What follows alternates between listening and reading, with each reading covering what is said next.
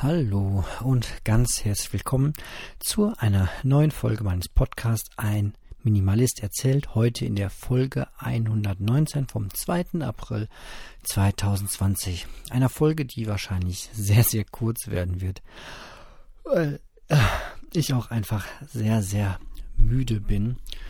Die äh, Woche zieht sich und ähm, ist einfach zu wenig Schlaf für mich persönlich. Ich ähm, ja, brauche einfach mehr Schlaf und von ähm, halb elf bis fünf Uhr morgens ist einfach viel zu wenig Schlaf für mich. Deswegen bin ich ab mittags schon echt immer sehr müde, aber Mittagsschlaf geht natürlich erstmal nicht.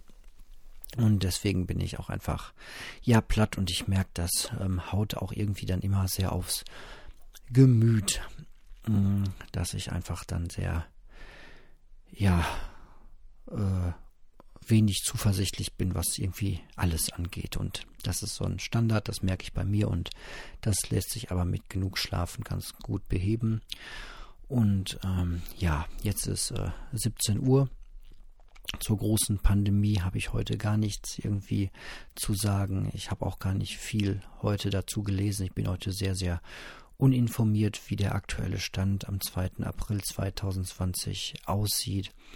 Ähm, nur ein Gedanken möchte ich noch mit reinwerfen für die heutige Sendung. Das ist mir wichtig, weil ich heute eine Unterhaltung mit einem Arbeitskollegen und guten Freund hatte, der ähm, sagte, er weiß überhaupt nicht, was das alles soll. Überall wird von Entschleunigung gesprochen und was man jetzt alles zu Hause Tolles machen kann, weil man so unglaublich viel Zeit hat. Und er sagt, äh, er hat überhaupt gar nicht mehr Zeit, sondern er nimmt das auch alles äh, entsprechend ernst und er fährt jetzt nicht mehr mit den Öffentlichen zur Arbeit, sondern ähm, morgens mit dem Auto, weil es auch einfach ah, ja, weniger Ansteckungsgefahr bedeutet für sich und seine kleine Familie und ähm, weil er einfach auch schneller auf der Arbeit ist.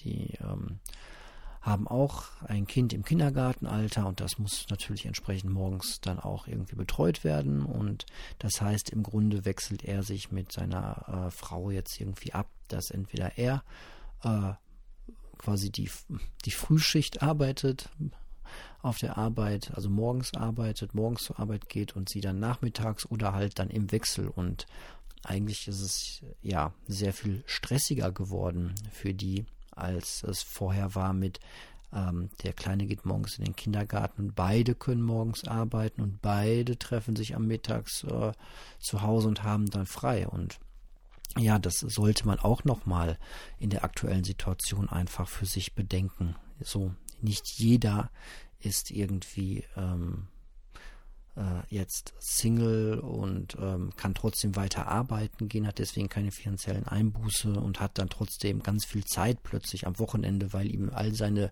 teuren Events weggenommen wurden, die ähm, die er hat, vorher hat irgendwie macht. Also nicht jeder ist in der Situation, dass ihm jetzt äh, Freizeitstress weggenommen wurde, aber das Leben ansonsten sehr komfortabel weitergeht. Ja, also Viele Menschen leiden zurzeit auch einfach an Existenzangst. So, auch wenn die Bundesregierung mit vielen Förderprogrammen hilft, heißt das doch für viele kleine Selbstständige, dass sie erstmal in arge Probleme kommen und nicht wissen, wie ihr Geschäft in ein paar Monaten weitergeht und ob. Und die Menschen, die Minijobs haben, denen bricht gerade ganz viel Einkommen weg. Und die Leute, die in Kurzarbeit geschickt werden, denen bricht auch Einkommen weg. Und für einen Familienhaushalt, der vorher, wenn ich mir so vorstelle, dass man gerade so über die Runden kommt finanziell, bedeutet das natürlich äh, einen herben Rückschlag und eine erstmal eine große Anpassungsbedarf äh, und Situation und, und Neuorientierung und das ist alles andere als ähm, einfach, wenn einem, wenn einer Familie plötzlich 450 Euro und äh, noch ein bisschen mehr fehlt, weil das Kurzarbeitergeld natürlich auch maximal nur 67 Prozent dann wieder abdeckt, also auch kein voller Ersatz ist. Ne? Also es wird für viele Menschen jetzt einfach gerade sehr äh, eng und jeder ist in einer anderen Lebenssituation und nicht jeder ist in der Lage, total zu entschleunigen.